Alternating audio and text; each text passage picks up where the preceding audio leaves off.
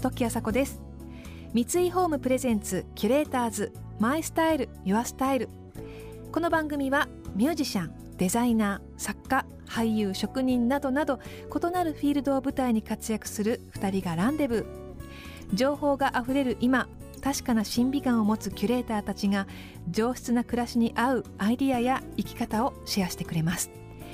今朝のキュレーターズはシンガーの野宮真紀さんと作詞家コラムニストのジェーン・スーさん。それぞれファッションリーダーオピニオンリーダーとして女性たちから高い支持を集めるお二人に今朝は年齢を重ねるごとに美しくなれるアドバイスをいただきます。さらには大人の女性がもっと輝くためのマストアイテムという赤い口紅についてお話を伺っていきます。三井ホームプレゼンツキュレーターズマイスタイルユアスタイル。この番組はオーダーメイドの喜び三井ホームの提供でお送りします。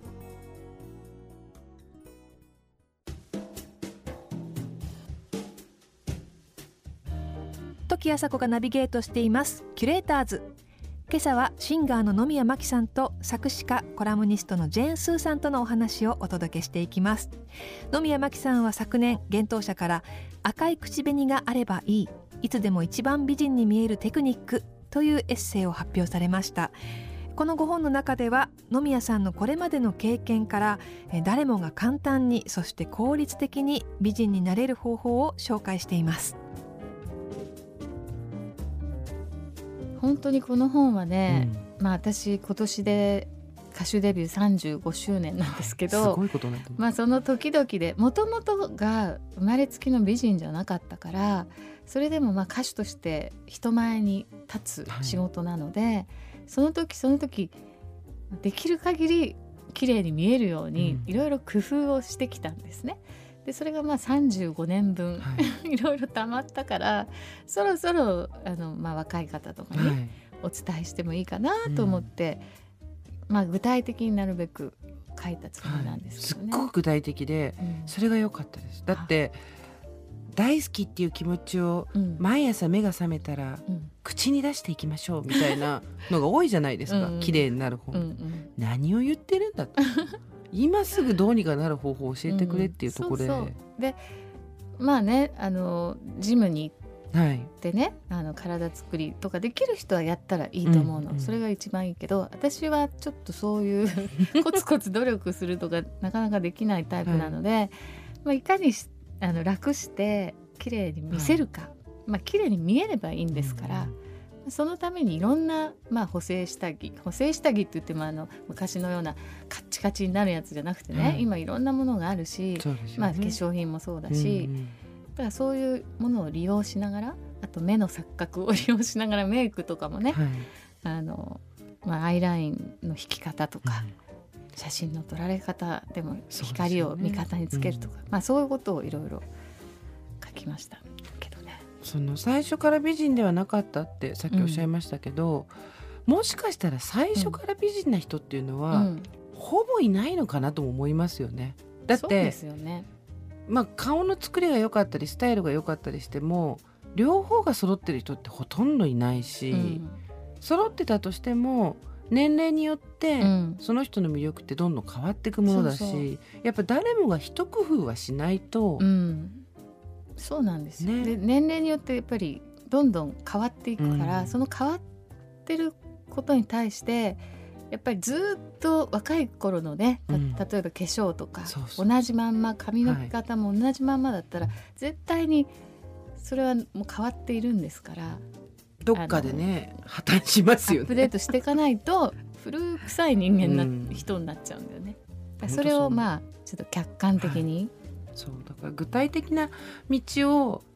アイコンだった人が指し示してくれるようになるような未来が来ると思ってなかったんで、うん、生きててよかったなって感じですよ。キュレーターズ。時あさこがナビゲートしています。キュレーターズ。今朝はシンガーの野宮真紀さんと作詞家コラムニストのジェーン・スーさんとのお話をお届けしています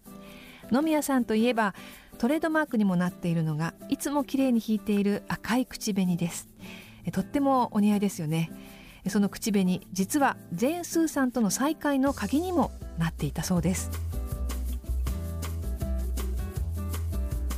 いや実は野宮さんと久しぶりにお会いすることになったきっかけっていうのが、うん、私がねツイッターで赤い口紅が似合わないそうそう、キー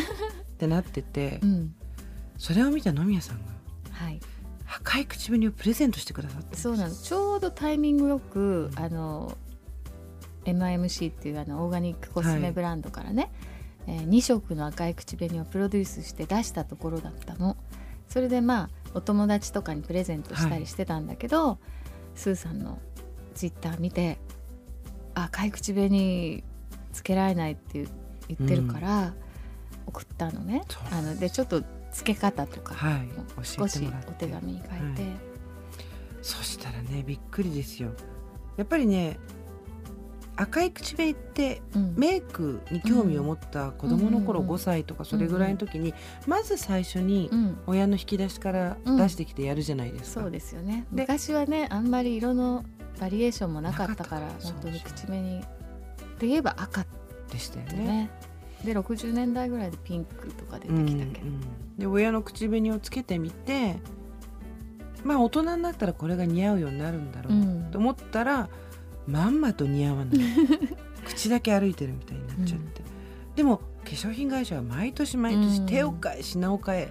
この赤なら大丈夫ですから、ねうん、その度に裏切られて、うん、でも BA さんは、お似合いですよ嘘つきって思いながらっていうのを繰り返しててちょっと傷ついて敬遠してたんですね、うん、でそこで野宮さんにいただいた東京レッドとパリスレッドっていう、はい、赤の口紅をつけてみたら、うん、あれ？いける？でなんでかっていうとその時は本当に目から鱗だったんですけど、うんうん、赤ってやっぱり金赤のイメージなんですよね、うん、もしくはボルドーに近い赤みたいなイメージだったんですけど、もっとレンガっぽかったりとか、うん、日本人の肌なじみにいいような。いろんなね赤といってもいろいろな赤があるから必ずその人に似合う赤ってあるんですよね。だから一回こうまあつけて似合わないって諦めちゃうともうそこでまあ、終わっちゃうんですけど、うんうんうん、まあ、それ口紅に限らずお洋服でも何でもねこの色は自分に似合わないとか、こういう形は着ないんですとかって。じゃなくてやっぱりもなんで似合わないんだろう？じゃあ似合うようにはどうしたらいいんだろうって考えることがやっぱりおしゃれになれるコツと思うんですけどね。さすが永遠のおしゃれ番長野宮さん。考えることでおしゃれになるという言葉が印象的ですね。私も野宮さんから実は東京レッドとパリスレッドをいただきまして、えー、赤リップへの恐怖心っていうんですかね苦手意識が克服されました。もう本当にジェーン・スーさんと全く同じで驚きましたね。同じ赤でも自分に似合う赤があるんだっていうことでそれも赤に限らずいろんな色に関してもですねあの野宮さんご本の中で、おっしゃっていましたけれどもちょっとそのおしゃれをすることに対する冒険心がこの年になってまたこうムクムクと湧き上がってきたような感じで本当に励まされる本です。えそして、えまだまだね赤リップには抵抗がある人もいるかもしれませんが、え年齢を重ねた女性だからこそ赤い口紅にトライしてほしいと野宮さんはおっしゃいます。そうね。あの赤い口紅ってやっぱり女性、まあ、スーさんもそう言ってたけど、はい、つけるのに勇気がいるとかね、やっぱり口だけ悪目立ちしちゃうとかまあ、そういうんで敬遠する方が多いんですけどでもやっぱりある程度、まあ、40代とかなってだんだん、まあ、顔色がくすんできたりね、うん、しわやたるみが、はい、そういう嬉しくない変化が出てくるんですけど、はい、そういう時に、まあ、赤い口紅をつけるとやっぱり顔がパッと華やかになるし、まあ、口が目立つから嫌って言うんですけど目立つことによって他のシワとかそういうところに目がいかない、っていう効果もあるし綺麗になるための一番手っ取り早いアイテムなんじゃないかなって私は思ってるんですけどね。実際その照れがあって、うん、こんなの私に似合わないだからその女っぽく見られるのが嫌だって思いながら、うん、女っぽい自分っていうのを出したいと思ったりっていうところのせめぎ合いが結構大変だと思うんですけど、一回ももうあまり深く考えずにつけてみて、で生活してみるとあ、ちょっとこういう時は髪型変えた方がいいんだなとか、あ眉毛も口も強く描いちゃうと、顔が古臭くなるなとか、やることによって他のところをどうしたらいいかっていうのは必然的に分かってくるようになるもんだなと思って面白いなと思いました。そうですね、うん、なんか赤い口紅がうまくはまった時に、うん、ちょっと自分からにじみ出してくる色気みたいなものだったりとか、うん、女っていうものだったりっていうのを、うまく多分受け止めきれない時期もあったのかなと自分では思ったりして、今ではもう誰も見てないし気にしないって感じなんですけど。そうね。女性であるっていうことを、まあそうそうそう。確認できるアイテムでもあるから、